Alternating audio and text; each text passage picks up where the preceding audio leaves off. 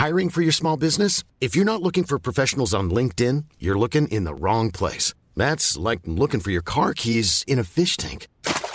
LinkedIn helps you hire professionals you can't find anywhere else, even those who aren't actively searching for a new job but might be open to the perfect role. In a given month, over 70% of LinkedIn users don't even visit other leading job sites. So start looking in the right place. With LinkedIn, you can hire professionals like a professional. Post your free job on linkedin.com slash people today. Macht einfach so viel Spaß, Erfahrungen und viele Geschichten dann auch hinterher teilen zu können, um andere dann damit auch zu, zu inspirieren, zu sagen, so, na, wenn du Lust hast, das zu machen, dann, dann mach das auch ja, dann habe ich mir einen Blog genommen und habe eine DIN A4-Seite vollgeschrieben mit Gründen, warum ich jetzt auf jeden Fall noch mal eine Auszeit benötige.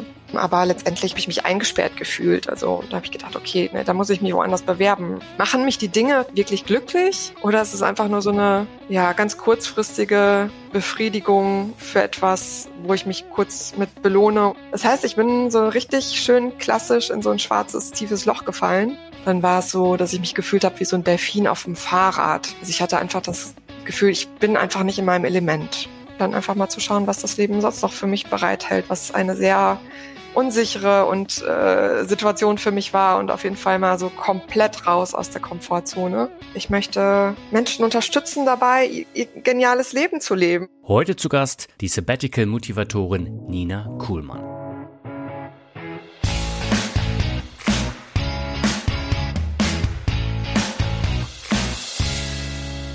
16 Jahre ist es her, seit ich zum ersten Mal außerhalb von Europa war. Mein Ziel waren sechs Monate in Neuseeland zum Lernen, Leben und Arbeiten. Und aus dieser Zeit habe ich unheimlich viel für das Leben mitnehmen können. Meinem heutigen Gast ging es genauso, denn sie war zur selben Zeit am selben Ort am anderen Ende der Welt, ohne dass wir uns persönlich kennengelernt haben. Sie entwickelte aus dieser Erfahrung eine Vorliebe für das Reisen und bei mir hat das Ganze ehrlich gesagt noch zehn Jahre länger gedauert. Nach einigen Jahren im Job war ihr Fernweh so groß, dass sie 2013 ein Sabbatical machen konnte und ein Jahr lang um die Welt reiste. Doch nach einigen Jahren konnte ihr der Job nicht mehr das bieten, was sie machen wollte. Und während eines Burnouts beschäftigte sie sich mit ihrem Leben und was sie eigentlich in der Zukunft machen will. Und heute ist sie selbstständig und gibt anderen Menschen den Mut, sich von den Hürden zur beruflichen Auszeit bzw. zum Sabbatical nicht abhalten zu lassen. Und damit heiße ich dich herzlich willkommen zu einer neuen Folge von Mehr Mut zum Glück. Mein Name ist Daniel Kort und ich habe in der heutigen Folge Nina Kuhlmann zu Gast. Nina ist noch relativ frisch in der Selbstständigkeit, hat sich aber in der Zeit schon ein breites Netzwerk aufgebaut und konnte erste Erfolge verzeichnen. In 60 Minuten sprechen wir über ihre Karriere bei einem schwedischen Möbelkonzern, warum Reisen für sie eine so große Rolle spielt, wie sie ihr erstes Sabbatical 2013 bekommen hat, welche Sparmaßnahmen sie für Reisen unternimmt, wie es zum Burnout kam und natürlich, warum sie den Weg in die Selbstständigkeit gewählt hat. Das ist jetzt nicht so eine typische Mehrmut zum Glück Folge mit einem völlig abgefahrenen Lebenslauf, sondern eine vergleichsweise normale Geschichte, die aber genauso viel Mut zum Glück erfordert hat wie die anderen Geschichten. Und es ist auch eine Geschichte, die jeder und jede von uns selber erleben kann. Und ich denke, dass man genau deswegen hier auch einige Anreize mitnehmen kann. Kurz noch ein Hinweis vorab. Wir haben das Interview im Dezember 2022 aufgenommen. Wenn von diesem Jahr die Rede ist, dann ist also das letzte Jahr gemeint. Jetzt aber genug der Vorrede, gehen wir ab zum Interview mit Nina. Auf geht's. Meine Leitung geht heute nach Spanien zu Nina Kuhlmann. Sie wechselte vor einigen Monaten in die Selbstständigkeit und widmet sich verstärkt dem Thema Sabbatical. Warum und wie es dazu kam, das wollen wir heute besprechen. Aber erstmal herzlich willkommen bei Memo zum Glück, Nina. Hallo Daniel. Schön, dass ich da sein darf. Ja, mich freut es auch. Und äh, du wählst dich aus dem äh, sonnigen Spanien ein. Wie äh, kommt es denn dazu? Ich habe mich im April diesen Jahres selbstständig gemacht und habe gedacht, eines, ein Ziel des Ganzen ist, nicht nur von Deutschland aus zu arbeiten, sondern gerade im November, Dezember oder vielleicht auch im nächsten Jahr oder übernächsten Jahr dann auch mal für länger als nur zwei Monate mal vom Ausland aus zu arbeiten, da wo es sonniger und wärmer ist als in Deutschland. Das ist einer meiner Ziele und äh, ja, das habe ich jetzt schon mal mit umgesetzt. Ja, und dir gefällt's jetzt gut? Ja, total. Also ich bin hier in Andalusien, in Conil de la Frontera und ähm, es ist einfach nur schön und äh, leckeres Essen und nette Leute, all das, was man irgendwie so braucht. Sehr gut. Ähm, ich starte ja meistens die Interviews immer mit der Frage nach dem persönlichen Glück. Ähm, was bedeutet dir denn Glück persönlich?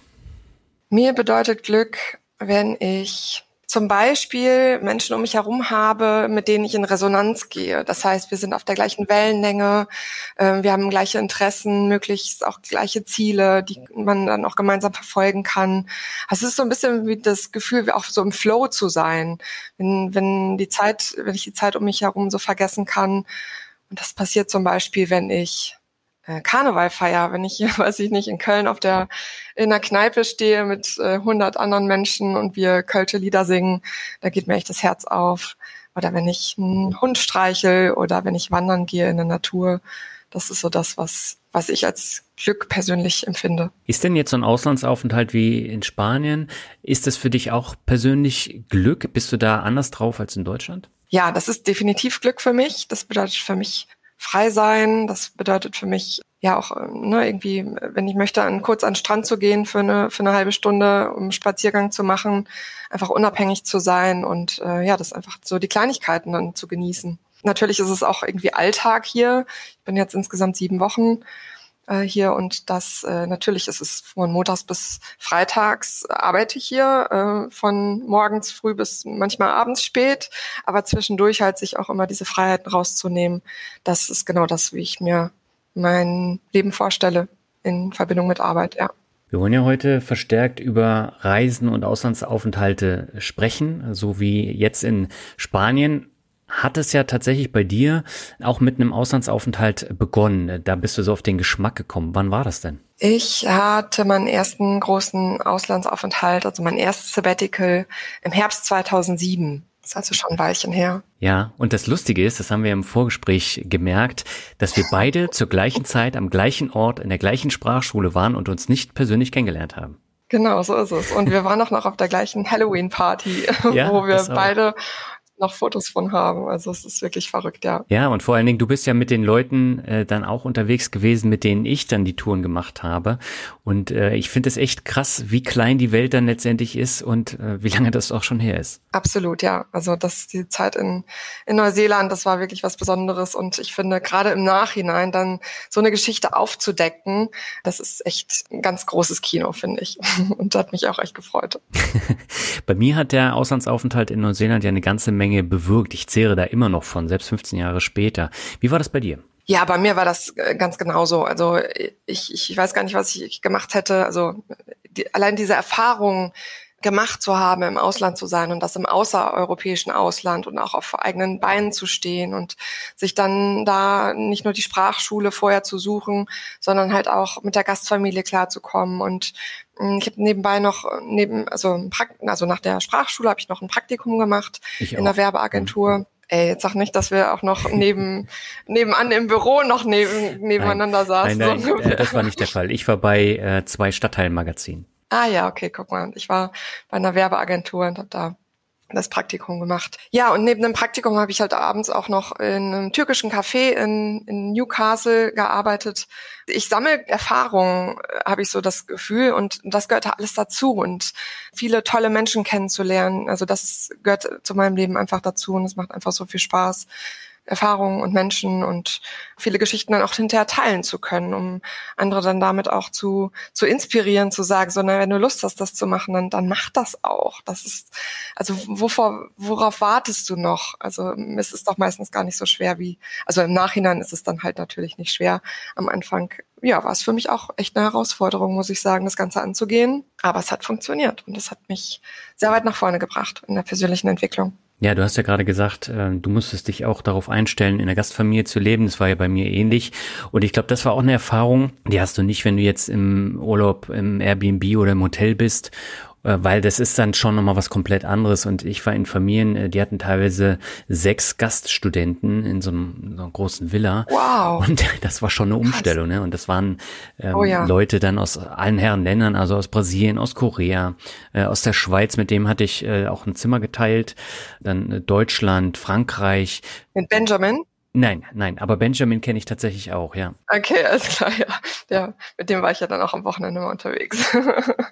nee, und da lernst du halt unheimlich viel auch von, von anderen Kulturen, wenn du mit denen halt über einen längeren Zeitraum zusammen wohnst. Und ähm, das fand ich ungemein spannend. Und ich habe hinterher gesehen, gerade wenn du jetzt so in deinem Freundeskreis, im Familienumfeld äh, dann schaust, die Leute, die diese Erfahrung nicht gemacht haben, denen fehlt tatsächlich auch was.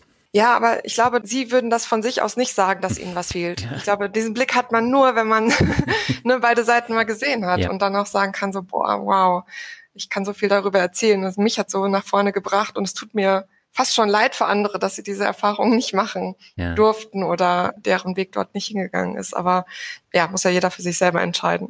Ja, aber genau deswegen sprechen wir ja darüber, weil das Thema Sabbatical dich ja heute noch begleitet. Und äh, ich habe direkt nach Neuseeland dann versucht, einen äh, Job zu bekommen. Das hat dann nach äh, einigen Monaten Suche dann auch funktioniert. Ich habe dann meine Karriere gestartet und es war natürlich eine komplette Umstellung. Also ich bin nach dem Studium direkt dann nach Neuseeland gegangen und dann habe ich meine Karriere gestartet. Wie ist es bei dir losgegangen? Bevor ich studiert habe, habe ich äh, schon vier, viereinhalb Jahre bei der Bank gearbeitet, bei der Volksbank im schönen Sauerland. Von daher hatte ich da schon so ein bisschen Berufserfahrung gesammelt, ähm, habe aber da auch relativ schnell gemerkt, das ist nicht das, was ich langfristig möchte, weil ich gerne Menschen beraten möchte, so wie ich denke, dass sie es benötigen und nicht so wie mein Chef oder meine Chefin mir sagt, dass die Ziele erreicht werden müssen. Und da habe ich mich so ein bisschen eingeengt gefühlt. Deswegen ja, kam dann halt auch der Schritt nach Köln äh, und das zum Studium und dann halt somit auch halt ins Ausland. Und ja, dann ging es eigentlich erst so richtig los. Also dann habe ich mich auch beworben. Ich habe boah, bestimmt 60, 70 Bewerbungen losgeschickt und war teilweise echt frustriert, weil ich gedacht habe, Mensch, was, was wollen die Arbeitgeber denn noch? Jetzt habe ich eine Ausbildung gemacht, habe Berufserfahrung gesammelt, war im Ausland, habe meine Sprache noch verbessert, ähm, habe ein Praktikum gemacht. Jetzt ist aber mal wirklich gut hier. Und äh, ja, letztendlich bin ich dann bei IKEA gelandet und ich glaube, das hatte auch so seinen Sinn, warum ich so lange, äh, so, so viele Bewerbungen schreiben musste, weil ich mich da einfach fast 13 Jahre sehr, sehr wohl gefühlt habe. Ja, das ist ja jetzt auch ein großer Konzern. Ne? Also das ist ja jetzt kein kleines Unternehmen oder eine kleine Agentur, wo ich jetzt war, sondern du hast ja gleich den Konzernstart äh, gehabt und das ist dann auch nochmal was anderes. Ja, das denke ich auch. Doch, also ich fand super, es war super aufregend. Ich habe in, in Köln gestartet bei, mit einem neuen Store, der gebaut worden ist im Kölner Norden, im Butzweiler Hof. Und ja, da war es einfach neues Team ist aufgebaut worden und ich war Teil des Ganzen und durfte das Ganze mit begleiten. Für mich war es zum Beispiel neu, irgendwie im Großraumbüro zu sitzen. Das kannte ich vorher nicht. Ich hatte vorher ein kleines eigenes Büro im Großraumbüro zu telefonieren. Das fand ich erstmal sehr befremdlich. Ich dachte, so Gott, jetzt hören ja alle anderen mit. Ja. Wenn ich was Falsches sage, was passiert denn dann? So entwickelt sich das halt irgendwie und es war eine gute Erfahrung. Heute weiß ich, ich möchte nie wieder in einem Großraumbüro arbeiten. mich anders einfach viel besser konzentrieren kann. Also kam dann eins zum anderen, dass ich von Köln da den Store mit aufgebaut habe. Dann bin ich nach Würzburg gegangen, auch zu Ikea. Da ist dann auch ein neuer Store gebaut worden und da konnte ich dann natürlich mit den Erfahrungen, die ich da im Marketing schon sammeln konnte in Köln, dann halt auch in Würzburg, ja, das dann halt mitgestalten und ja, dann ging es mit einem Trainee weiter bei Ikea. Da war ich in drei verschiedenen Filialen, auch im Headquarter und ja, das war auch nochmal eine ganz andere Erfahrung, Ikea von der anderen Seite zu sehen. Und es hat einfach echt Spaß gemacht, hat mich sehr nach vorne gebracht, habe ein großes Netzwerk aufgebaut und es war eine gute Zeit. Und bei dir war es aber ähnlich wie bei mir auch. Ich habe mir immer so das Ziel gesetzt, so Neuseeland war so cool, ich möchte das nochmal haben, ich möchte nochmal ins Ausland. Generell ist ja dieses Work-and-Travel-Visum nur bis 30 da äh, möglich und in Kanada glaube ich bis 35. Ich habe es tatsächlich aber nicht äh, wieder geschafft. Wie war das bei dir? Ja, ich habe es tatsächlich wieder geschafft. Also es war irgendwie so ein lauer Sommerabend. Ich weiß noch, es hat der BVB gegen Bayern München gespielt im Champions League Finale. Das muss 2013 gewesen sein, im Juni. Ja. Und da habe ich jemanden, kannst du dich dran erinnern? Nee. Ja, weil das war der Abend, an dem ich äh, von Mannheim nach Lübeck gezogen bin. Deswegen kann ich mich dran erinnern. Witzig, okay, alles klar. Ja gut, dann, dann passt das doch noch so in meine Erinnerung rein. Ja. ist die Info richtig. Also, dass es Dortmund gegen Bayern war, weiß ich noch, weil Bayern hat gewonnen und ich war ein bisschen down. Das ist ein anderes Thema. Und da an dem Abend habe ich halt jemanden kennengelernt in Würzburg. Und wir haben die ganze Nacht irgendwie ähm, gequatscht und auch übers Reisen. Und er erzählte dann, dass er eine Familie hat, seit äh, zwei Jahren auch eine kleine Tochter und dass er das Reisen aber so vermisst und das natürlich jetzt erstmal nicht so im Vordergrund steht. Und äh, ja, dann hat er gesagt, so Mensch, hätte ich doch, wäre ich doch mal viel früher losgereist und hätte das Reisen mehr genossen. Und das hat was, hat total was mit mir gemacht. Und ich habe gedacht, so Mensch, okay, ähm, warum lerne ich diesen Typen heute kennen? Ähm, ist das jetzt das Zeichen dafür, dass ich mich mit meinem Chef mal zusammensetzen sollte, zu überlegen, wie geht's denn jetzt weiter und wie komme ich denn noch mal ins Ausland? Und ja, das war letztendlich der Auslöser ja, dann habe ich mir einen Blog genommen und habe eine DIN A4-Seite vollgeschrieben mit Gründen, warum ich jetzt auf jeden Fall noch mal eine Auszeit benötige. Okay. Dann bin ich auf ihn zugegangen und habe mit ihm gesprochen, so nach dem Motto, ich brauche, ich brauche, wir brauchen mal einen Termin, einen gemeinsamen. Und er sagte, okay, das hört sich interessant an. Das können drei Dinge benötigen. Entweder du willst kündigen oder du bist schwanger oder du möchtest eine Auszeit. Dann habe ich nur gesagt, so ja, eins von den drei Punkten ist es, lass dich überraschen. Okay. Ja. Genau. Und dann ja, haben wir diesen Termin gehabt, dann irgendwie zwei, drei Tage später. Das ging auch alles relativ spontan. Ich war auch noch so total im Flow und ich wusste auch ganz genau, diesmal lasse ich mich nicht von dieser Idee abbringen, auch wirklich ins Ausland zu gehen. Und zur Not muss ich halt auch kündigen. Also ich war da ganz entschlossen. Und dann habe ich halt während des Gesprächs angefangen, äh, ganz motiviert und habe gesagt, so, okay, Michael, ja, es ist ähm, das Thema, dass ich gerne eine Auszeit hätte und wollte dann halt anfangen, irgendwie meine 20 Gründe aufzuzählen, die ich mir schon vorbereitet hatte. Und nach dem zweiten oder dritten Grund fragte mich mein Chef, äh, Nina, sind das jetzt alles Gründe, die du aufgeschrieben hast, weswegen du jetzt denkst, eine Auszeit zu benötigen? Und da habe ich ganz selbstbewusst gesagt, so, ja, wieso? Sagt er, okay, ich glaube, wir können das Ganze hier abkürzen ich habe verstanden, dass es dir wirklich wichtig ist und wir gucken mal, was wir daraus machen können. Mhm. Aber so einen Chef muss er erstmal haben. Ne? Ja, da bin ich auch heute noch dankbar, dass er so reagiert hat und das Ganze dann auch funktioniert hat. Weil ein Jahr vorher hatte ich nämlich eine andere Chefin und die hat ganz klar gesagt, wenn du eine Auszeit möchtest, also da kam diese Idee damals bei mir auch schon mal hoch. Ich wollte ganz gerne für sechs Monate raus dann sagt sie, nee, das geht maximal für drei Monate. Selbst dann musst du dich für drei Jahre bei IKEA äh, verpflichten. Und da war ich halt einfach sehr baff und gedacht so, äh, ich verstehe das nicht. Also ja, danke. Ich verstehe, dass du mich gerne länger bei dem Unternehmen hättest, als es mir vielleicht lieb ist. Aber also es war ja auch eine Art von Wertschätzung. So konnte ich es zumindest im Nachhinein dann irgendwie verstehen. Aber letztendlich habe ich mich eingesperrt gefühlt. Also da habe ich gedacht, okay, ne, da muss ich mich woanders bewerben. Und dann muss ich halt dann irgendwie einen anderen Arbeitgeber finden, der das cooler findet. Und ein Jahr später hatte ich dann einen neuen Chef und bei dem habe ich es dann halt nochmal probiert. und da hat's geklappt.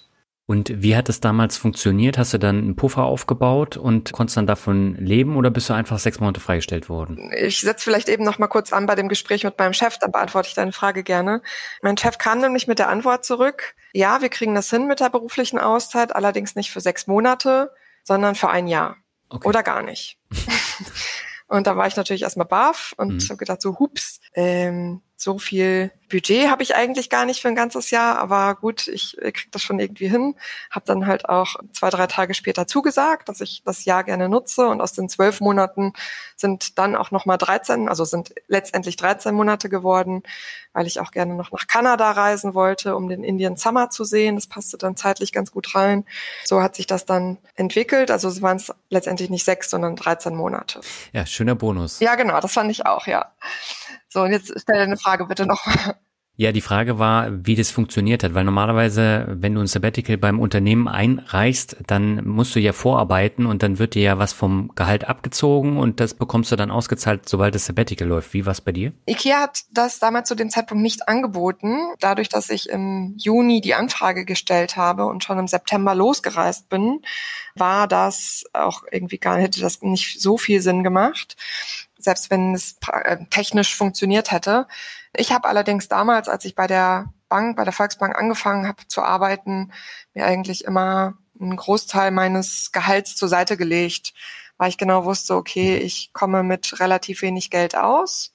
Mir sind Statussymbole wie ein großes Auto oder möglichst die, weiß ich nicht, die neuesten oder die möglichst viele CDs oder irgendwelche Sammlungen. Ich weiß nicht, das was teure Markenklamotten oder so, das war mir nie wichtig. Und deswegen habe ich gedacht, ich spare das Geld lieber. Ich bin mir ziemlich sicher, dass es fürs Reisen ist. Ich weiß noch nicht, wann ich das Geld fürs Reisen ausgebe. Und dann wusste ich es aber dann auf einmal und habe das Geld mir vorher angespart über, über einige Jahre. Somit konnte ich mir meine erste Auszeit quasi nach dem Studium dann finanzieren und dann halt letztendlich sieben Jahre später auch die zweite. Ja. Und äh, wie bist du dann vorgegangen? Also hast du eine komplette Weltreise gemacht oder was waren so die Ziele, die du hattest? Definiere Weltreise. Na, das ist einmal um die Welt. Komplett einmal. Ja. Ähm, ja, also bei mir war es dann keine, keine komplette Weltreise, weil ich nicht jeden Kontinent einmal besucht habe, sondern mhm. bei mir war es, von Deutschland bin ich nach Südostasien geflogen, da war ich zehn Wochen, dann bin ich anschließend nochmal zurück nach Hause nach nach den ersten zweieinhalb Monaten zu Weihnachten. Das heißt, ich bin am 23.12. Äh, wieder in Frankfurt gelandet ja. und habe somit Freunde und Familie überrascht. Und das war auch irgendwie das schönste Weihnachtsgeschenk, was ich mir selber hätte machen können, auch da nochmal zu Hause zu sein. Und dann ging es für mich äh, nach Silvester dann weiter nach Zentralamerika, dann anschließend durch ja fast ganz Südamerika, dann nach Kanada und dann über Island äh, ein paar Tage dann wieder zurück nach Hause, dann ein Jahr später. Mhm. Und welche Learnings hast du mitgenommen von der Reise? Boah, ja, einige. Ähm, also einmal das Thema Reisen mit leichtem Gepäck. Mhm. Also das ist für mich immer noch so, dass äh, ne, was Silbermond da besingt, äh, das, das geht nicht nur fürs ganze Leben, sondern auch wirklich ganz akut für, für so eine Reise. Ich weiß noch, bei meinem ersten Sabbatical war ich mit einem Backpack unterwegs ja, man muss natürlich auch gucken, ne, welch, zu welcher Jahreszeit ist man unterwegs und was hat man gerade an, während man fliegt und was ist dann halt auch alles im Rucksack drin. Du kennst das vielleicht.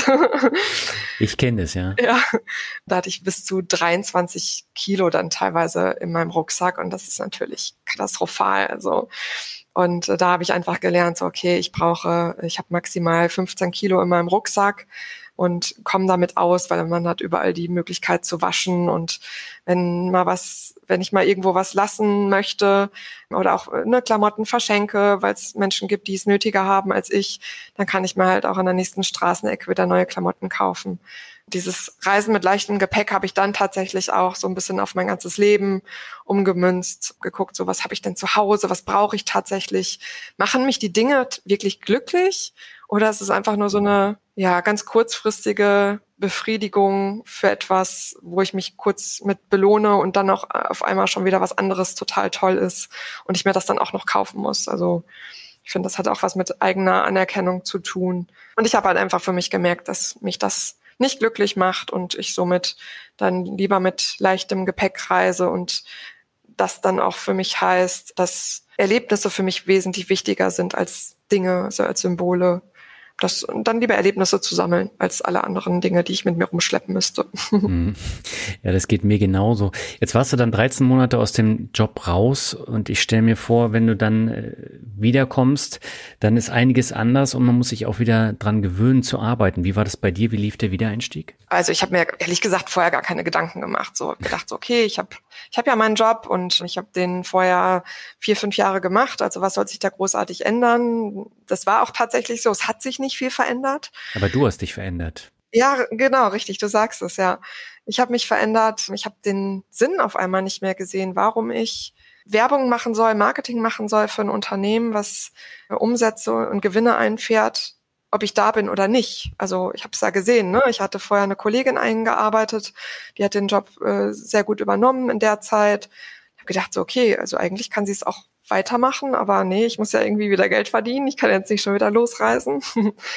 Das heißt, ich bin so richtig schön klassisch in so ein schwarzes, tiefes Loch gefallen, war auf, auf Sinnsuche für eine kurze Zeit und bin dann ja von meinem Chef auch einmal so richtig schön wachgerüttelt worden. Er sagte, Mensch, Nina, jetzt warst du über ein Jahr unterwegs und du weißt jetzt immer noch nicht, was du machen möchtest.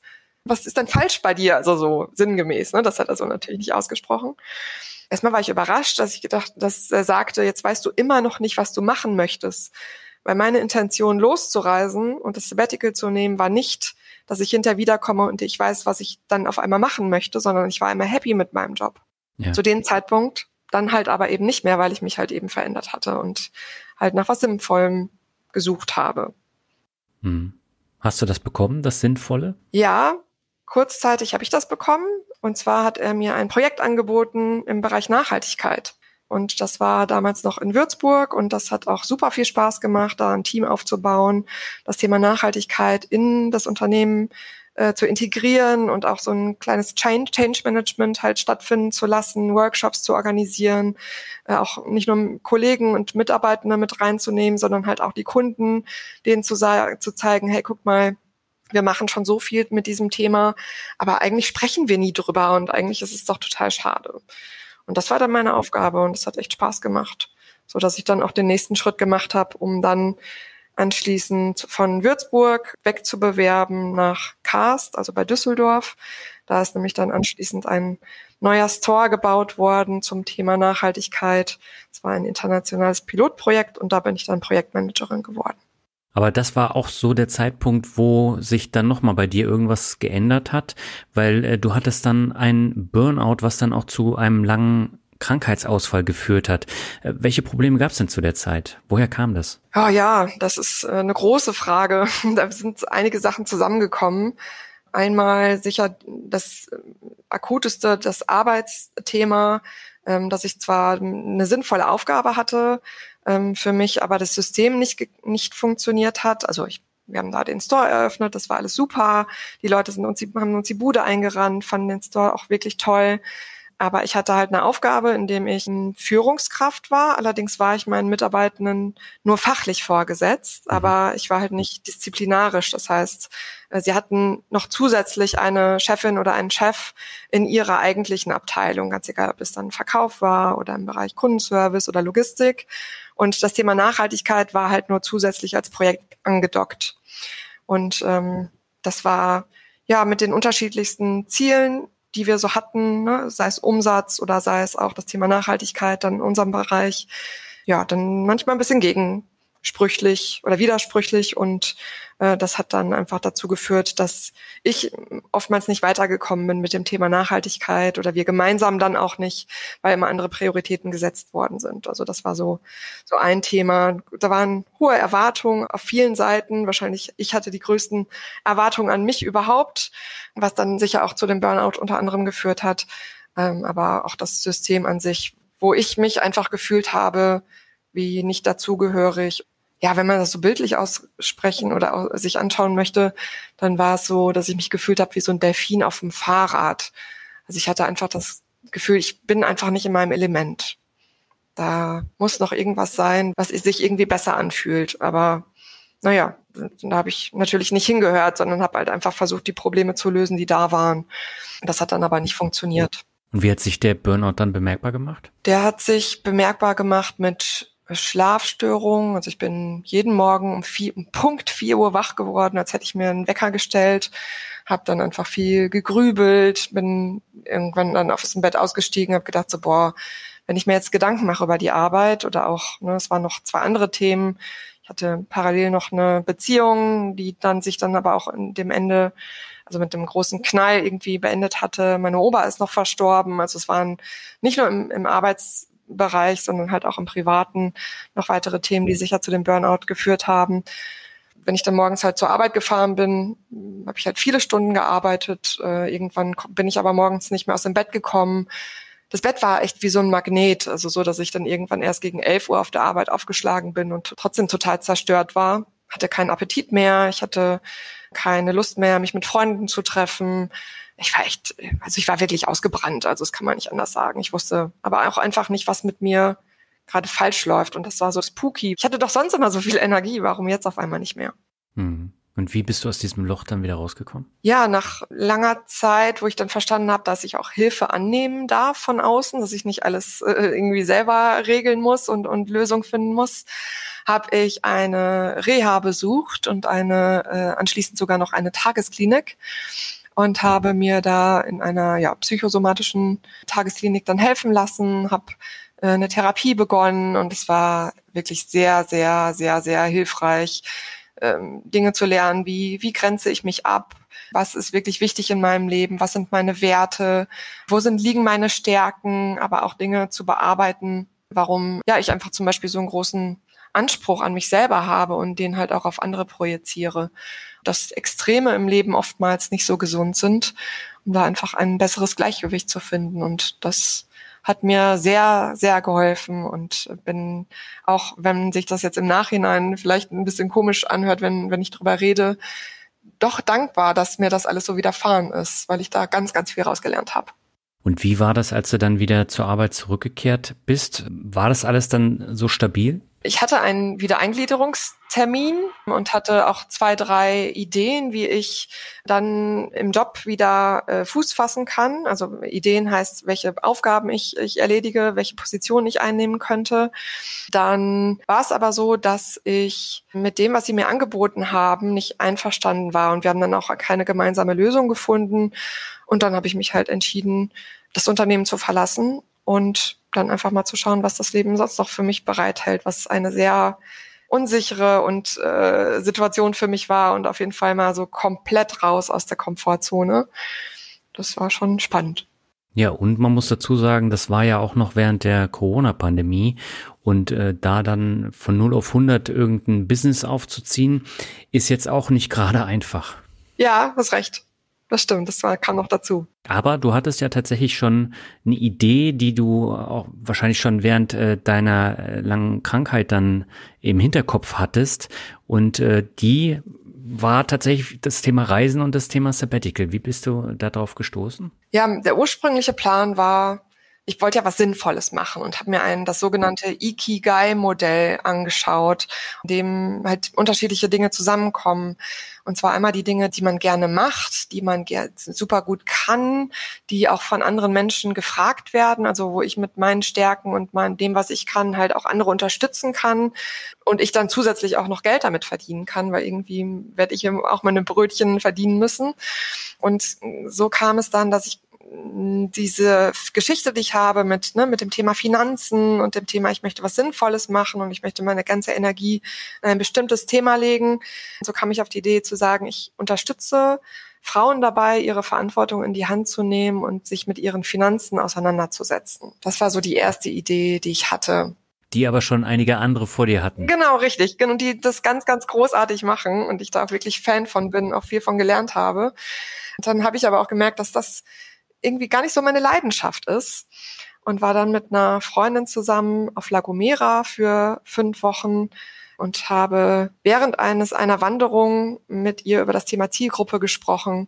Ah, ich weiß noch, als wäre es gestern gewesen. Und dann sagt sie, ja, Mensch, aber mit welchen Menschen möchtest du denn wirklich zusammenarbeiten? Wenn es nicht die Frauen sind mit ihrer Herausforderung oder ihrem Problem mit diesem Thema Finanzen, wer ist es denn dann?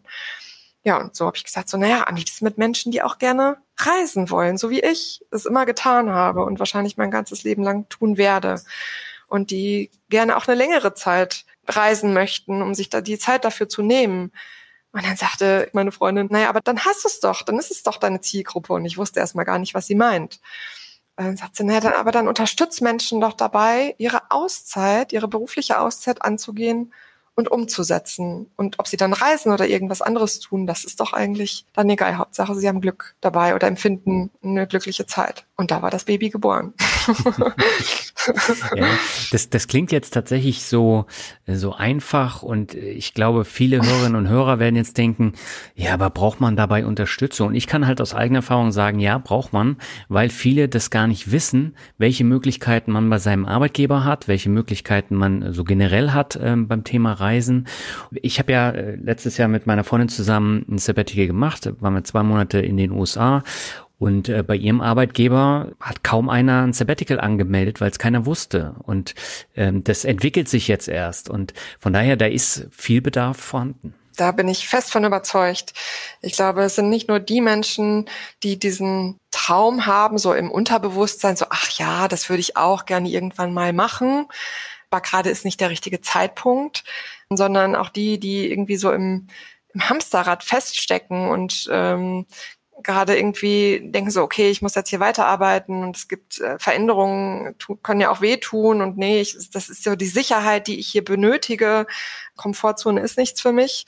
Also es gibt so die unterschiedlichsten Menschen, die entweder schon wissen, dass sie Bedarf haben, da also auch wirklich ne, ein Sabbatical äh, umsetzen zu wollen, oder aber diejenigen, die es noch nicht wissen, aber vielleicht dann peu à peu auf die Idee kommen, dann doch mal eine Auszeit für sich zu nehmen und sich zu gönnen, um sich so ein bisschen zu orientieren und zu gucken, ist es denn das Richtige, was ich gerade mache? Oder gibt es da draußen noch so viel mehr und ich brauche einfach nur, in Anführungsstrichen, ein bisschen Mut, vielleicht jemanden an meiner Seite, der mich unterstützt, um das Ganze auch wirklich anzugehen. Und du hattest jetzt die Idee, das umzusetzen, aber wie hast du das Ganze denn finanziert? Weil auch da brauchst du natürlich ein bisschen Startkapital, um äh, die ersten Monate über die Runden zu kommen. Wie war das bei dir? Die Frage habe ich mich natürlich auch oder mir natürlich auch gestellt und ich hatte ein bisschen angespartes und ich habe einen Gründerzuschuss beantragt, also habe einen Businessplan geschrieben, den beim bei der Agentur für Arbeit eingereicht. Das ist dann bewilligt worden. Das war dann so ein Jahr, wo ich auch Arbeits, also das ist dann eigentlich die gleiche Höhe des Arbeitslosengeldes, die man dann bekommt. Mhm. Und ja, damit habe ich dann gestartet. Und dann, ja, also es ist jetzt nicht so, dass ich jetzt sage, ich, äh, da, da sind schon, also ich kann da jetzt komplett mein, mein Leben mit finanzieren, aber es entwickelt sich ziemlich gut. Und ähm, das zeigt mir natürlich auch, dass das der richtige Weg ist. Also, ne, so ein bisschen Bootstrapping, also sprich das, was reinkommt an, an Umsatz, äh, dann auch wieder zu investieren. Das ist gerade das, was ich so tue und dann auch von den, von den Einnahmen letztendlich leben in Kombination mit dem Ersparten und dem ja, Gründungszuschuss, den ich aktuell jetzt nicht mehr bekomme, aber zumindest ist das ein Tipp, wenn, wenn man aus der Arbeitslosigkeit heraus gründen möchte, ja, da sich mal umzuschauen beim, bei der Agentur für Arbeit, welche Möglichkeiten es da gibt. Mhm. Du hältst ja unter anderem jetzt auch äh, Vorträge, bringst den Leuten da das Thema näher. Wie, wie wird das angenommen? Ja, es ist super spannend. Also äh, oftmals, also wenn ich wenn ich so erzähle, ich habe das Gefühl, die, die Menschen hängen mir schon so ein bisschen an den Lippen und die gehen da raus und sind voller Energie und möchten am liebsten direkt ihren äh, Arbeitgeber ansprechen und dann stockt es aber erstmal wieder so ein bisschen. Also ich merke schon, ne, also wenn man einmal so im Flow drin ist, dann müsste man eigentlich schon direkt den Termin mit jemandem vereinbaren oder mit dem, mit der Partnerin oder mit dem Partner reden, um diesen Flow auch wirklich mitzunehmen. Ich weiß nicht, kennst du das auch? Also wenn man da so für sich eine Entscheidung oder wenn man so einfach drin ist. Ja, ich kenne das sehr gut. Genau, und das funktioniert dann halt auch so bei meinen Vorträgen, die ich dann halte, dass ich einfach strahlende Augen sehe und merke so, wow, okay, das Thema kommt an, da, da ist Bedarf da und unterstütze da gerne äh, bei Fragen habe dann auch gesehen, und das war das erste Mal, dass ich auf, auf einer großen Bühne auf der Zukunft Personal, auf der Messe in Köln ähm, gestanden habe dieses Jahr und habe da Personaler auch ähm, als meine Zielgruppe gehabt oder die Zuschauer und Zuschauerinnen. Und da habe ich gemerkt, weil, also wenn ich natürlich Unternehmen erreiche mit dem Thema, dann haben natürlich die Mitarbeitenden viel eher die Möglichkeit, dann auch wirklich eine berufliche Auszeit zu nehmen. Denn die größte Hürde sind tatsächlich die Arbeitgeber. Also wenn mein Chef, meine Chefin mir das natürlich nicht erlaubt, dann ist es natürlich erstmal ja, zur Seite gestellt, das Thema, bis dann vielleicht mal ein Jobwechsel ansteht und man dazwischen irgendwie die, eine Pause sich gönnt, wenn man sich denn traut.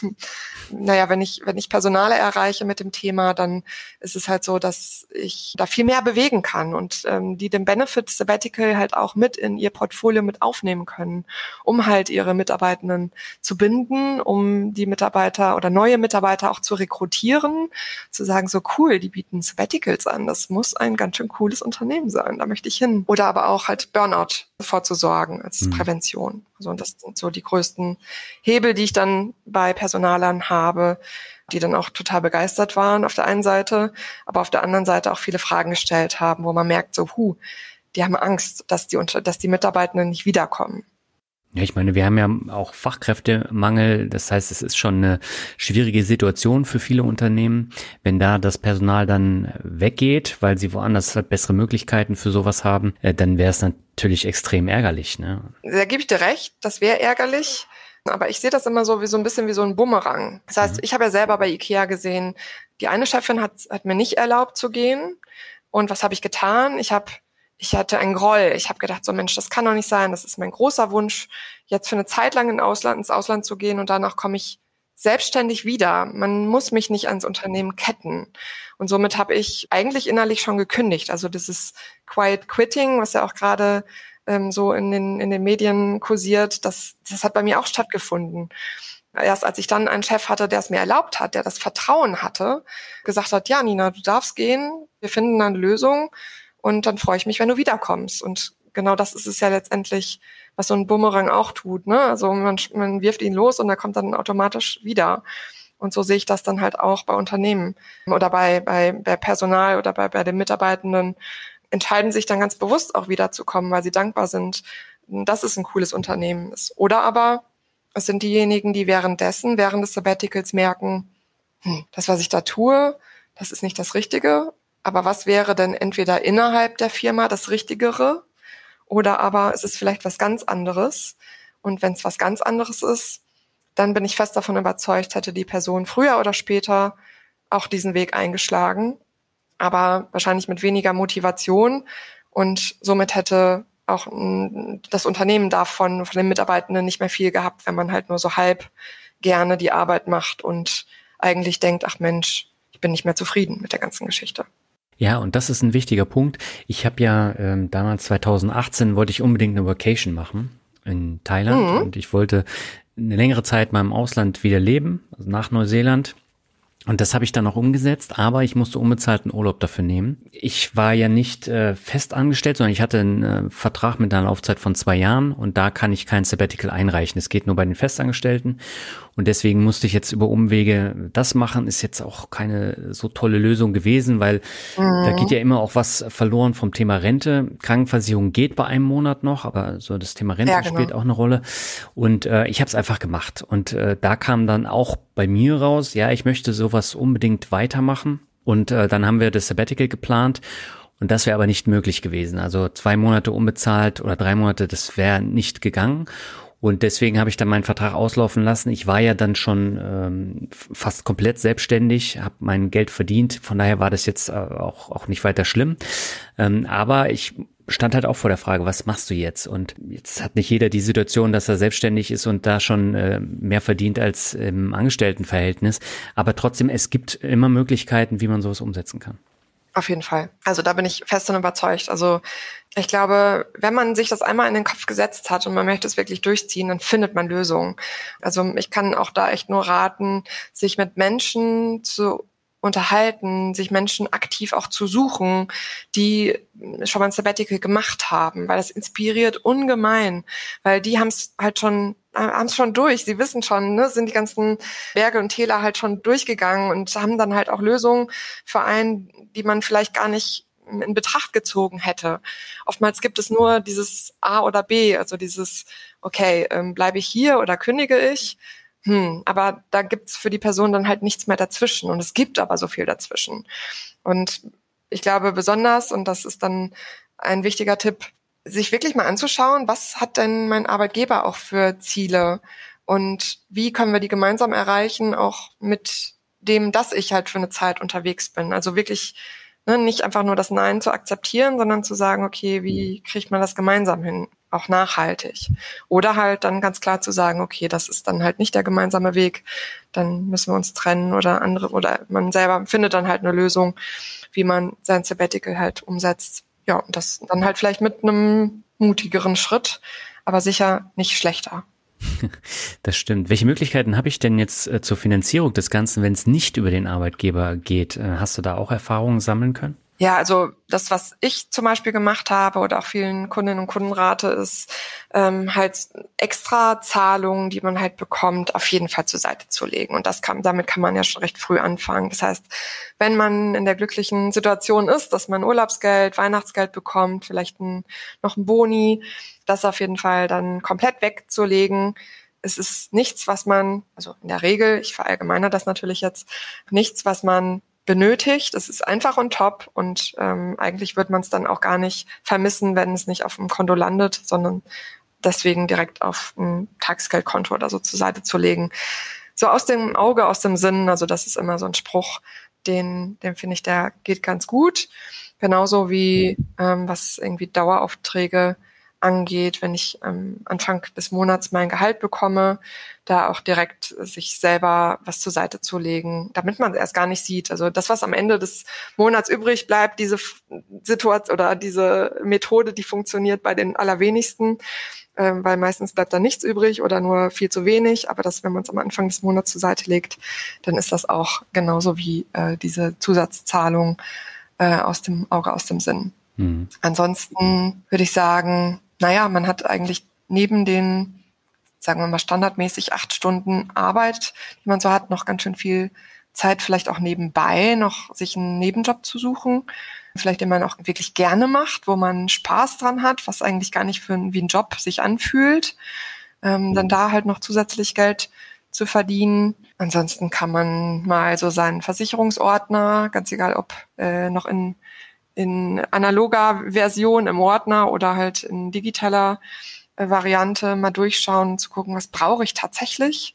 Sind es wirklich Versicherungen, die ich in den letzten Jahren mal in Anspruch genommen habe? Und dann meine ich natürlich keine Haftpflichtversicherung, die jeder haben sollte, ja. sondern eher sowas wie eine Handyversicherung oder eine Reiseauslandskrankenversicherung, die für die ganze Welt gilt, obwohl man eigentlich schon auch europaweit mit der gesetzlichen Krankenversicherung zum Beispiel versichert ist. Also braucht man das tatsächlich? Oder aber auch andere Dinge äh, durchzugucken, wie ne, so, ja, so Standard, also fixe Kosten durchzugehen. Zahle ich was für meinen Bankaccount oder nicht? Wo finde ich eine Bank, wo ich nichts dafür zahle?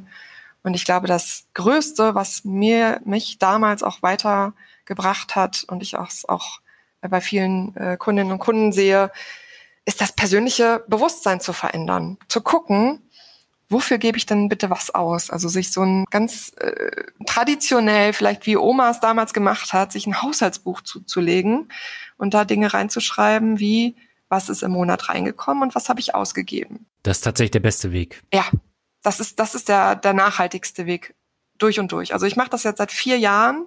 Ich merke einfach, ich zücke wie selbstverständlich mein Handy sobald ich im, bei Rewe oder äh, in der Apotheke oder sonst irgendwo stehe, etwas ausgegeben habe und ich trage diese, weiß ich nicht, 13,90 Euro, egal wie viel es ist, trage ich in diese App ein. Die nennt sich in dem Fall übrigens Money Manager. Das ist eine kostenfreie App, äh, mit der ich persönlich ganz gut klarkomme. Und äh, ja, da merkt man einfach so krass, wofür gebe ich viel Geld aus? Kann ich davon nicht mal was zur Seite legen und den Dauerauftrag, den ich sowieso schon habe, vielleicht dann auch zu erhöhen. Ich bin ziemlich sicher, dass da der größte Hebel liegt. Ja, absolut. Also ich habe das mal ein Jahr lang gemacht. Ich glaube, das war 2015. Und da habe ich dann auch wirklich gesehen, was sind die Kosten, die eigentlich völlig unnötig sind. Das habe ich dann optimiert. Mittlerweile brauche ich das nicht mehr, weil das funktioniert auch so. Und ich habe ja, ja, ja gut, ich habe mittlerweile ja auch einige Sparpläne am Laufen. Und das wollte ich noch dazu sagen. Das Geld, was ihr für diese Reisen plant, legt es bloß nicht an der Börse an, sondern immer aufs Tagesgeld oder Festgeldkonto, wo ihr dann auch äh, flexibel rankommt. Weil an der Börse, da kann es dann nur noch die Hälfte wert sein und dann steht ihr ganz dumm da, wenn ihr das äh, machen wollt. Deswegen bloß nicht an der Börse anlegen. Absolut. Das ist, das ist das, dann das Langfristige. Richtig. Aber da muss man ja, ja, unterscheiden. Und bei mir war das ja auch so, ich habe über Jahre das Geld für das Sabbatical angespart, auf einem extra Tagesgeldkonto, hat auch gut funktioniert. Dann hatte ich das alles geplant, hatte die ersten Flüge gebucht, dann kam Corona. Also das sind ja auch nochmal Sachen, die dann äh, kommen können. Also ging nichts mit äh, Sabbatical. Und dann mussten wir die Route ja ändern. Wir wollten ursprünglich Asien, Australien machen, das wäre viel günstiger gewesen. Jetzt haben wir USA gemacht. USA war doppelt so teuer. Allein das Auto war fast unbezahlbar teuer. Das sind halt auch nochmal Sachen, die man im Hinterkopf behalten sollte. Wo geht's hin? Wie viel brauche ich da? Und was ist, wenn sich die Pläne halt komplett ändern? Jetzt nicht durch Corona, gibt ja genug andere Sachen, die dann auch passieren können. Ne? Und von daher, das sollte man auch nochmal überlegen. Was war denn bei dir noch der größte Hebel, während du das, das Jahr so gemacht hast? Also wo konntest du am meisten dran sparen? Ja, das waren ganz viele Kleinigkeiten. Ich bin damals ja noch gependelt und habe mir da morgens dann immer einen Kaffee geholt und eine Brezel. Und wenn du jeden Tag das machst, dann kommt da natürlich eine große Summe dann zusammen. Ich habe mir Zeitschriften gekauft und heutzutage lese ich dann die Zeitschriften über Readly. Das kostet mich 10 Euro im Monat und nicht 100. Und das sind so kleine, aber feine Unterschiede. Ne? Und auch beim Streaming ich äh, schaue sehr viel und ich habe auch sehr viele Abos, aber die pausiere ich dann immer. Also immer, wenn die Serie jetzt fertig ist, dann pausiere ich und dann kommt das nächste und so spare ich halt auch viel Geld. Ich habe manchmal das Gefühl, dieses Beispiel mit dem Kaffee, das hört man an, an jeder Ecke, was also, wenn man sich mit dem Thema auseinandersetzt, ne, das Thema Bewusstsein und Geld ausgeben.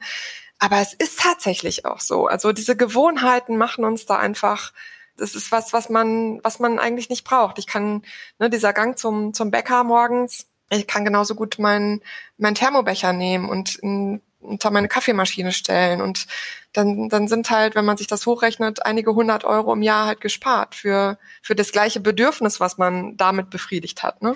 Ja, ich gebe dir da auch völlig recht. Also ich trinke hier in, in Deutschland ab und zu mal beim Bäcker einen Kaffee, aber das hält sich in Grenzen. Aber als ich in den USA war, da habe ich meine kompletten Starbucks-Dividenden bei Starbucks verjubelt, weil wir fast täglich bei Starbucks waren. Und da in den USA ist das ja noch teurer und Starbucks ist sowieso der teuerste Laden. Aber es war einfach der beste Kaffee, den du da äh, bekommen konntest. Und es war tatsächlich auch ein Highlight, wenn du auf Reisen bist, dir da den Kaffee zu holen. Das haben wir jetzt in, in Asien, als wir im Oktober, November waren, auch gemacht. Aber da ist es halt deutlich günstiger. Da kostet es halt nicht sieben Dollar, sondern halt äh, vier. Aber man muss es halt im Hinterkopf behalten, ne? Also es ist sehr viel Geld. Das, was der Unterschied ist dabei, dass man es dann bewusst tut. Ne, es ist kein, ich, ich mache das, weil ich es immer mache und stelle das nicht in Frage, sondern ich habe es eine lange Zeit nicht gemacht und ich merke einfach, anders geht es mir nicht gut damit und deswegen hat man es in der Hand und man weiß dann, okay, das Geld geht dann halt dafür raus und nicht für was anderes. Ja, und das sind so äh, Sachen, die man sich dann im Vorfeld äh, klar machen sollte, weil Geld ist natürlich ein Faktor und äh, du gibst automatisch auf Reisen ja auch mehr Geld aus. Ne? Du gehst häufiger essen, du machst irgendwelche Aktivitäten und äh, die, also in den USA, das war ja so teuer. Also in New York, wenn du da die Sehenswürdigkeiten machst, da brauchst du unbedingt einen Pass, weil ansonsten ist unbezahlbar. Da kostet jedes Ding kostet 50 Dollar. So, so, so ein Pass kostet halt 110 Dollar für mehrere Tage. Und wir haben da jeden Tag zwei Sachen gemacht und das hat dann auch absolut gepasst. Mehr, mehr geht sowieso nicht. Ich glaube, das ist auch nochmal grundsätzlich so ein Tipp, ne? Egal wo man unterwegs ist, auf Reisen oder auch hier zu Hause, wirklich zu gucken, gibt es da noch irgendwie Möglichkeiten mit einem Code oder so, oder kann ich mich von irgendwem mir einen Link zuschicken lassen, so Affiliate-mäßig? Ja, einfach zu schauen, welche Möglichkeiten gibt es denn überhaupt, wenn ich da gar nicht drüber nachdenke. Dann habe ich es ja gar nicht auf dem Schirm und dann hätte ich irgendwie sparen können, wo es gar nicht angedacht war. Und ich meine, es gibt ja noch diverse Sachen, die man dann beachten sollte. Beispielsweise das Thema Kreditkarten ist immer wieder so ein eigenes Ding und wie, wie bezahle ich das Ganze dann im Vorfeld und aber äh, da gibt's ja unterschiedliche Möglichkeiten, auch sich darüber zu informieren. Jetzt wird mich natürlich noch interessieren, wo siehst du denn jetzt deine Zukunft in fünf bis zehn Jahren? Du bist jetzt knapp ein Jahr unterwegs, äh, selbstständig. Ähm, hast du dir Ziele festgelegt, wo du in fünf bis zehn Jahren sein willst? Ah, diese Frage mit den Zielen immer, ja.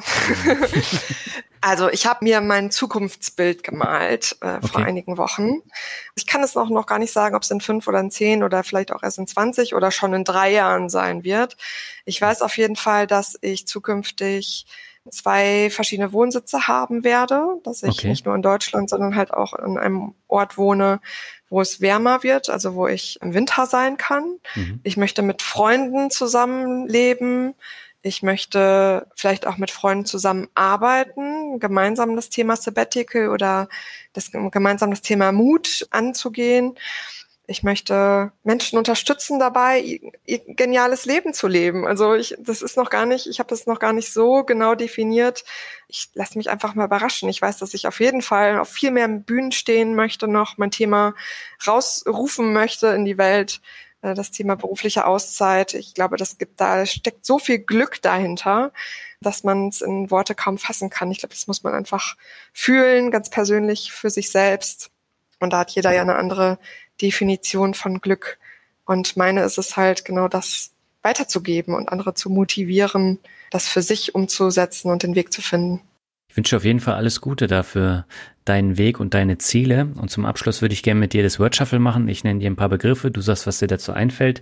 Und beginnen möchte ich mit dem Begriff vom Anfang, nämlich Neuseeland. Gastfreundschaft ohne Ende, unglaubliche Natur, beste erste Auslandserfahrung meines Lebens. Hm. Warst du noch mal danach da? Nee. Hm. Möchte ich auch erstmal nicht. Nee, das ist bei mir tatsächlich auch so, weil es hat sich ja ungemein viel dort geändert durch die Erdbeben. Also be beispielsweise Christchurch ist ja komplett anders, als es damals war vor den Erdbeben. Auch durch Corona hat sich vieles geändert und ich weiß halt auch nicht, ob das Thema Tourismus da jetzt schon wieder so groß ist wie äh, vor der Pandemie. Und äh, ich glaube, ich wäre nicht zufrieden, wenn ich jetzt da äh, hinfliegen würde. Ich wäre, glaube ich, enttäuscht. Ja, also das, genau, das ist der eine Aspekt, aber ich habe noch den, den weiteren, dass ich denke, wenn ich an, an bestimmten Orten einfach super glücklich war, dann kann ich letztendlich nur noch enttäuscht werden, weil ich dann diesen Anspruch habe oder diese Erwartung, dass es dann nochmal genauso oder am besten noch schöner wird. Und deswegen, das war bei Neuseeland so, das war auf Kuba vor zehn Jahren so und äh, bei vielen anderen äh, Orten. Und deswegen werde ich zukünftig hauptsächlich, ich will es nicht komplett ausschließen, aber hauptsächlich dahin reisen, wo ich bisher noch nicht war, um neue Erfahrungen zu sammeln. Neue glückliche Momente zu erleben. Ja, genau, richtig, absolut, ja. Ja, ich kenne das. Also wenn du dann ein paar Mal am selben Ort warst, ähm, das ist zwar schön, aber es ist was komplett anderes als beim ersten Mal. Da hast du noch diese Magie von diesem Ort, äh, den, den du dann entdeckt hast. Und das ist was komplett anderes. Ich war jetzt dieses Jahr zum zweiten Mal in Porto und Porto hat mich so begeistert beim ersten Mal. Beim zweiten Mal fand ich es auch toll, aber es war nicht dasselbe wie beim ersten Mal. Absolut. Der, der Vergleich macht das dann auch einfach zunichte. Ja. Ja, und das ist das Doofe. Oftmals, also, ja. ne? Ja, total. Mhm. Kommen wir zum zweiten Begriff des Karriere. Karriere, würde ich sagen, ist für jeden total individuell zu definieren, genau wie das Thema Erfolg. Mir ist das Thema Karriere im klassischen Sinne absolut nicht wichtig diese Karriereleiter aufsteigen. Und ich sehe dieses Aufsteigen nicht vertikal, sondern horizontal, so dass man halt die unterschiedlichsten Erfahrungen sammelt und das dann halt in die, in die Breite und nicht unbedingt in die Höhe. Ja, das stimmt. Der nächste Begriff ist Köln. Boah, meine Herzensstadt. ich, ich liebe es dort, Karneval zu feiern, wie eben schon kurz erwähnt. Ich äh, habe da einfach nur gute Erfahrungen. Ja, dieses Kölsche Gefühl wenn man da ist. Ich glaube, das muss man einfach erlebt haben. Das kann man einfach gar nicht in, in Worte packen. Einmal da auf der Bank stehen, Karneval zu feiern, Lieder mit zu grölen, Kölsch zu trinken. Einfach herrlich. Kommst du ursprünglich aus Köln? Nee, ich komme ursprünglich aus dem Sauerland. Ist ja auch NRW, aber ist was anderes als Köln. Ja, ganz schön anders. Und äh, auch, ja, sagen wir mal so, es, ähm, es ergänzt sich ganz gut. okay, dann kommen wir zum nächsten Begriff. Das ist ein Begriff, ich weiß gar nicht, ob du so viel damit zu tun hast. Äh, deswegen bin ich gespannt, was du sagst. Digitale Nomaden. Ja, das ist die Zukunft. Also ich glaube, dass unglaublich viele Menschen sich zukünftig ihren Laptop unter den Arm schnallen und unterwegs sind und nicht nur ihren Laptop, sondern möglichst ihr leichtes Gepäck, um dann nicht nur an einem Ort zu sein, und auch nicht nur an zwei, sondern halt wirklich die Welt bereisen und währenddessen glücklich werden mhm. mit ihrer Arbeit, mit ihrem Leben. Und da sehe ich auch das Wort Work-Life-Balance etwas kritisch in diesem Zusammenhang. Für mich ist es das Thema Life Balance, weil ich finde, das Thema Arbeit sollte dann auch integriert werden in das Leben. Und deswegen ist es für mich eine Life Balance und das digitales Nomadentum ist halt eine Art und Weise, sein Leben zu leben. Ja, ich habe im letzten Interview äh, das nämlich auch äh, gefragt und das war auch jemand, der lange Jahre als digitaler Nomade unterwegs war, gesurft ist und dann von unterwegs gearbeitet hat. Und er meinte tatsächlich auch so, das Thema ist äh, durch Corona dann praktisch weg gewesen von heute auf morgen. Und der Begriff ist auch sehr negativ besetzt. Stattdessen ist es so ortsunabhängiges Unternehmertum, was jetzt äh, noch nicht so belastet ist wie digitales Nomadentum, weil da schon viele Flitzpiepen unterwegs waren damals. Ja, also ich sag mal so, wenn, wenn die Flitzpiepen damit happy sind und also es ist auch immer eine, eine Frage, wie man, wie man den, den Begriff für sich selber definiert oder wie es. Ja, ja, aber das ist der Punkt. Genau. Also für mich ist es zumindest im Moment noch nicht die Art zu leben, wie ich leben möchte, aber was ja nicht heißt, dass ich immer wieder von Düsseldorf aus äh, woanders hin reisen kann, um von da aus zu leben, aber trotzdem meinen Anker noch in Deutschland habe. Mhm. Der nächste Begriff ist Selbstständigkeit. Für mich eine absolut neue Erfahrung, ganz viel mit Freiheit zu tun, mit Unabhängigkeit auf der einen Seite, aber auch mit Sorgen, mit äh, Dingen, also mit, mit Lösungsorientiertheit, um es positiv auszudrücken, um ja, eine, eine neue, neue Erfahrung. Und ich möchte es nicht missen. Ich finde es super. Also auch mit all den Herausforderungen, die einem täglich oder auch nur wöchentlich irgendwie, die man so durchlebt. Ja. Also ich äh, sehe es genauso wie du. Äh, das ist super, Freiheit ist super, aber letztendlich ist mir die Selbstständigkeit halt extrem auf Keks gegangen in den letzten Jahren, weil so der Austausch gefehlt hat. Äh, also hier in Lübeck gibt es kein Coworking Space, wo du da mal hingehen kannst und das hat mir das Ganze sehr, sehr madig gemacht, weswegen ich dann eben jetzt nicht mehr selbstständig bin in Zukunft. Okay, das ist spannend. Ja, also von daher, ich kenne beide Seiten. Da müssen wir dann nochmal drüber reden. aber das kann ich nachempfinden. Also dieses, ne, sich auszutauschen mit Menschen und dann nicht immer wieder mit neuen Menschen, sondern irgendwo anzuknüpfen, wie man es halt bei Arbeitskollegen tut. Ne, man man kann die, lernt die kennen, man weiß einfach, wer welche Eigenarten hat und welche Stärken und was man schätzt und so. Das, das ist auch was, was ich im Moment vermisse und ich, ich weiß noch nicht wie, aber auf jeden Fall ändern werde. Ja gut, aber du hast ja die Möglichkeit. Ne? Also jetzt bei dir in der Region gibt's ja äh, viele Coworking Spaces, wo man dann auch hingehen kann und die sind nicht teuer. Brauchst du kein eigenes Büro mieten. Das gibt's ja halt nicht. Ich müsste immer nach Hamburg fahren und da würde so viel Geld drauf gehen und ich habe da einfach keinen keinen Bock drauf. Ja, das stimmt. Also das gut, dass du es nochmal sagst. Einfach einfach machen. Kommen wir zum äh, vorletzten Begriff, das Lieblingsland. Boah, muss ich zu lange überlegen. Kanada. Also wir, fallen, wir sind so viele gerade eingefallen, wahrscheinlich zehn verschiedene Länder. Aber wenn ich es runterbrechen müsste auf ein Land, dann ist es Kanada. Mhm. Da habe ich all das, was ich benötige. Da habe ich Natur, da habe ich geile Städte, äh, da habe ich unglaublich freundliche Menschen, die sehr hilfsbereit sind und gastfreundschaftlich. Ich verstehe die Sprache, also die eine zumindest, die englische. Deswegen ist es Kanada. Okay. Dann kommen wir zum letzten Begriff, das Mut mein, mein größter Wert, mein, meine größte Motivation, ja genau das, das weiter in die Welt zu tragen. Angst zur Seite zu schieben oder zu sagen, hallo Angst, ich habe dich gesehen, äh, aber jetzt holen wir, holen wir den inneren Helden oder die innere Heldin raus und arbeiten gemeinsam an dem, was vor uns liegt. Und deswegen, ja, freue ich mich total, heute hier auch dabei gewesen sein zu dürfen, um und, und auch mutig genug war, bei einem Podcast dabei zu sein. Ja, aber ich fand, das war ein sehr schönes Gespräch und ich danke dir sehr herzlich, dass du dir die Zeit genommen hast, um über deine Erfahrung zu sprechen. Und ich finde, man konnte da eine ganze Menge mitnehmen. Das ist schön, das freut mich. Das ist das Allerwichtigste. Danke für die Einladung. Es hat Spaß gemacht. Ja, mir auch. Soweit das Interview mit Nina Kuhlmann. Alle Links findest du im Blogartikel und in den Show Notes. Ich finde das Thema Sabbatical sehr spannend und es gibt auch viele Arbeitgeber, die das anbieten. Wenn du mehr über das Thema erfahren willst, dann schau doch gerne mal bei Nina vorbei und schreib sie an. Meine Freundin hat mit mir ja 2021, 2022 ein dreimonatiges Sabbatical gemacht, wo wir in den USA waren und hat von dem Angebot bei ihrem Arbeitgeber profitiert. Auch dort war es aber so, dass viele ihrer Kollegen nichts davon wussten. Vielleicht ist es ja bei dir in der Firma auch so und du kannst dich mal erkundigen. Bevor wir zum Ende kommen, noch ein kurzer Hinweis. Bei Spotify gibt es jetzt die Möglichkeit, die neuen Folgen zu kommentieren. Momentan geht es nur bei den letzten zwölf Folgen. Da habe ich das eingerichtet. Äh, und generell muss ich die Kommentare erst freischalten, wenn ihr sie macht. Aber nutzt gerne die Möglichkeit zu kommentieren, denn das zeigt Spotify, dass der Podcast eine hohe Interaktionsrate hat und dann häufiger ausgespielt wird. Nach wie vor macht Spotify nur einen kleinen Teil meiner Downloads aus. Also den Löwenanteil macht nach wie vor Apple. Ich danke dir auf jeden Fall jetzt schon mal für das Kommentieren dieser oder der älteren Folgen und wir hören uns im Mai wieder. Dann habe ich eine Frau zu Gast, mit der ich mal nicht über Reisen spreche, sondern über ihren etwas anderen Weg, wie sie bekannt geworden ist. Das ist eine abenteuerliche Geschichte, die mich wirklich beeindruckt hat und genau deswegen möchte ich sie auch bei mir zum Glück vorstellen. Bis dahin wünsche ich dir alles Gute und sag ciao. Bis zum nächsten Mal.